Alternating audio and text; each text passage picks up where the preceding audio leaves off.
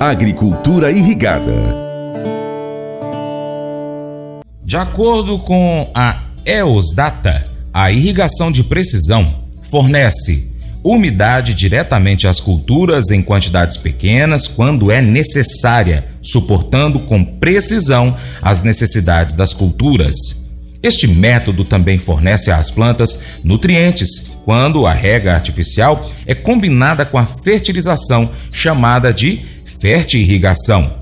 Com a irrigação de precisão, as empresas agrícolas podem reduzir o uso de água e também de produtos químicos, o que é benéfico tanto para o negócio quanto para a natureza. Como uma abordagem suave, a irrigação de precisão também contribui para uma agricultura sustentável. A distribuição precisa da água é o principal método e objetivo da irrigação de precisão, o que torna a tecnologia um componente chave da agricultura de precisão.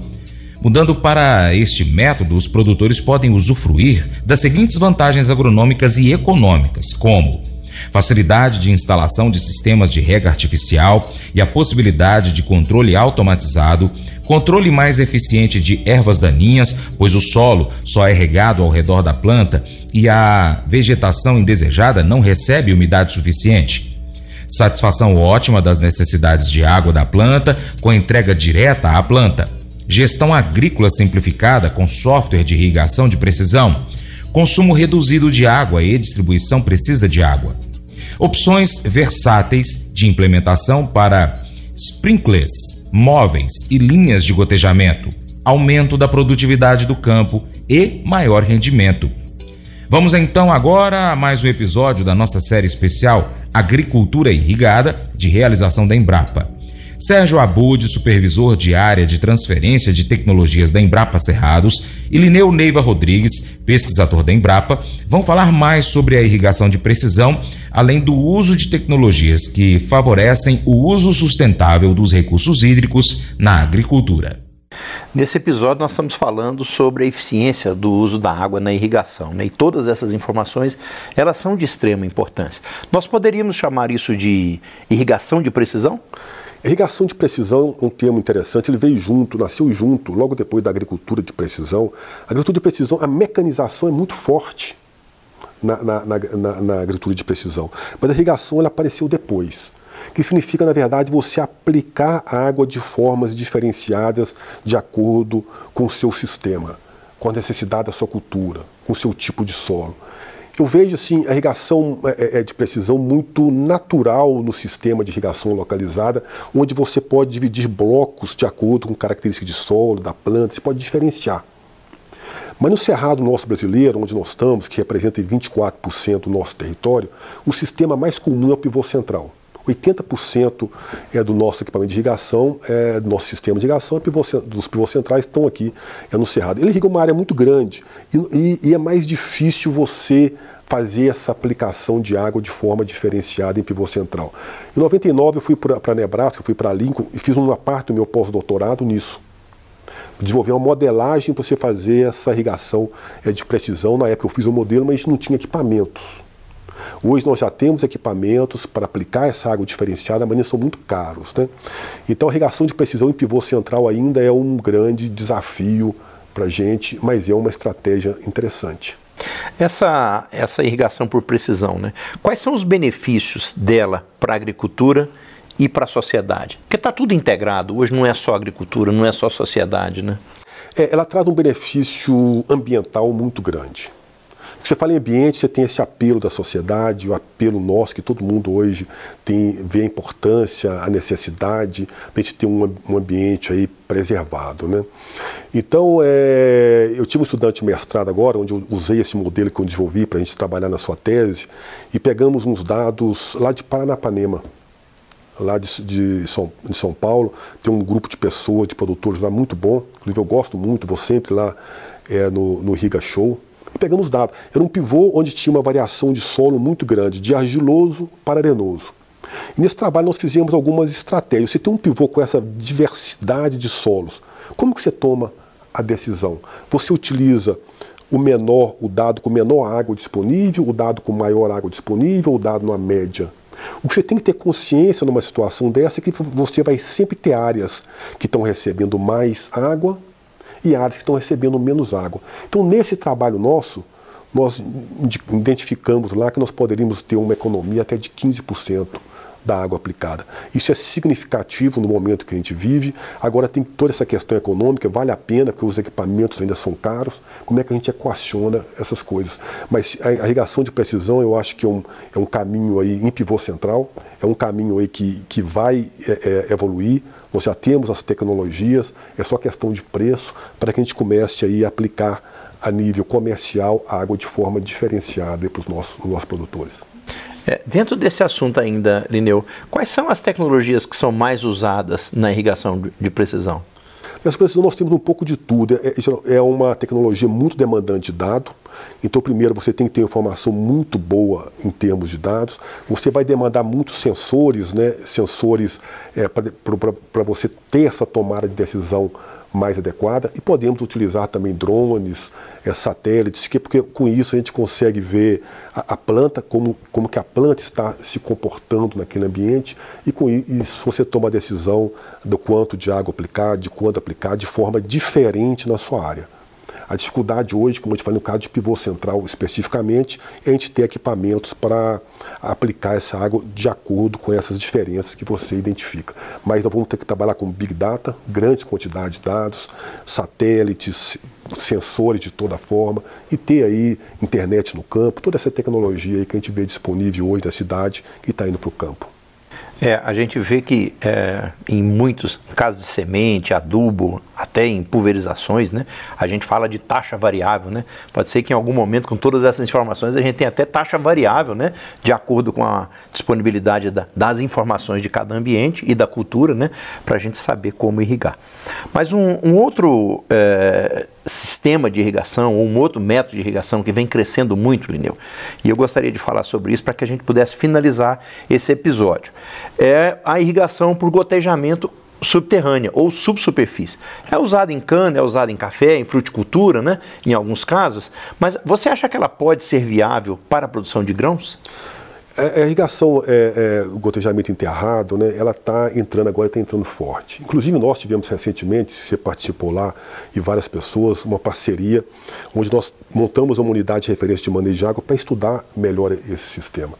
Eu particularmente, como pessoa, como pesquisador, eu gosto de olhar, a, eu não gosto de definir uma solução para tudo, mas uma matriz de soluções. Eu gosto de olhar sempre, ó, energia. Energia cabe a questão hidráulica, eólica, a questão do, do, do painel solar. Então a gente tem, cabe um pouquinho de tudo e eu penso nisso também para irrigação. E essa irrigação por gotejamento enterrado, ela vem suprir uma, uma carência muito grande que a gente tem nas calcinhas, nas áreas entre os pivôs centrais. Essas áreas geralmente são sequeiro, com baixa produtividade, como eu comentei para você, com você na soja, isso reduz aí 25%, época de chuva. Se você estiver na época de sequeiro, se na época, na época de, de, de, de, seca, que não tem chuva, você praticamente não produz nessa área, é uma área perdida. Então você começa a viabilizar a produção nessas áreas, o que é muito interessante, mas a gente tem que estudar mais, definir critérios de pesquisa, para aí nós podemos recomendar com mais segurança.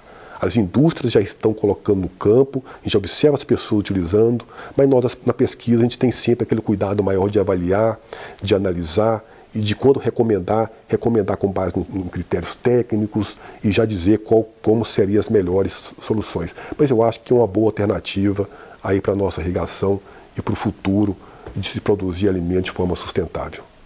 Muito bom.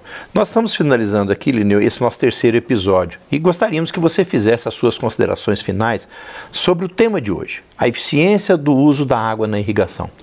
Então, a eficiência é, é, é, ela é a base, né? Para a gente poder crescer, de, desenvolver a irrigação de forma sustentável no Brasil e assim poder produzir alimento de forma sustentável, a gente vai ter que ser, ter, ser eficiente no uso da água. Porque a água é um elemento fundamental para nós. E se você colocar alimento e água, o ser humano sempre vai preferir água um pouquinho a mais do que alimento. Então nós temos que usar água de forma eficiente, porque ela é importante para todos os setores e ela tem que ter, nós temos que propiciar, de acordo com a nossa lei, um dos fundamentos dela, os usos múltiplos. Então a eficiência de água, ela passa por uma, um bom projeto, se você não tiver um bom projeto, você não consegue ser eficiente e por um bom manejo de irrigação. E para manejo de irrigação nós temos hoje tecnologia, nós temos que entender dessas questões mínimas precipitação efetiva, evapotranspiração de referência, e isso a nossa revenda tem que entender para que você possa conversar melhor e definir qual o melhor sistema para o seu caso. Porque não existe uma fórmula mágica, uma receita de bolo que sirva para todos os casos. É individualizado. Então, sempre que possível, converse com o engenheiro agrícola, com o agrônomo, para que você possa tomar a melhor decisão para o seu caso, que deve ser econômica, ambiental, social, todos os critérios. Mas eu vou dizer uma coisa pra você, viu? É, se quiser colocar propaganda sua aqui nesse programa, ó, eu vou dizer um negócio, você vai ter um resultado bom demais, senhor. É isso mesmo, é facinho, facinho, senhor. Você pode entrar em contato com os meninos ligando no telefone deles. É o 38, é o 991810123. Bem fácil. É muito bom porque aí a sua empresa vai sair dentro de um programa que é ligado aí ao homem para mulher do campo. É nós que vai estar tá assistindo e também vai ver sua propaganda. É bom ou não é, só? A escritora deste devocional disse que às vezes suspeita que o seu gato sofre de um caso grave de MEP ou medo de perder. Quando ela chega em casa com as compras, o gato corre para poder inspecionar o conteúdo. Quando está cortando legumes, o gato se levanta ali para poder olhar o que, que é que está acontecendo, implorando para que seja dado algo para ele. Mas quando é dado realmente o que prende a atenção do gato, ele rapidamente perde o interesse, indo embora, entediado. Seria hipocrisia ser dura com meu gato, disse a escritora, porque ele reflete um pouco da fome insaciável por mais e a suposição de que agora nunca é o suficiente. Segundo Paulo, na Bíblia, o contentamento não é natural, é aprendido, conforme está em Filipenses capítulo 4, verso 11. Sozinhos nós buscamos o que achamos que vai nos satisfazer e passamos para a próxima coisa no momento em que nós percebemos que não vai.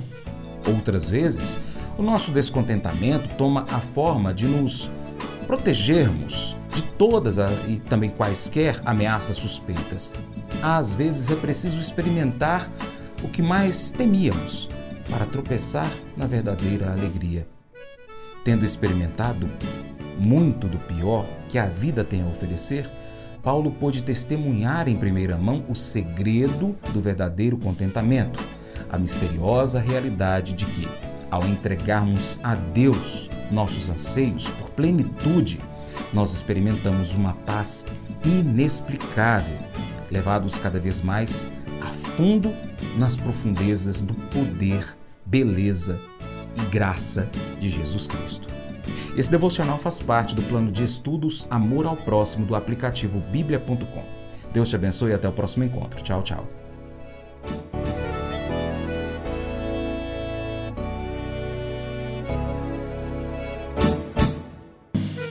Acordo de manhã para prosear no mundo do campo, as notícias escutar.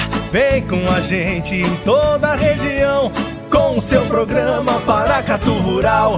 Tem notícias, informação e o mais importante, sua participação. Programa Paracatu Rural. Programa Paracatu Rural.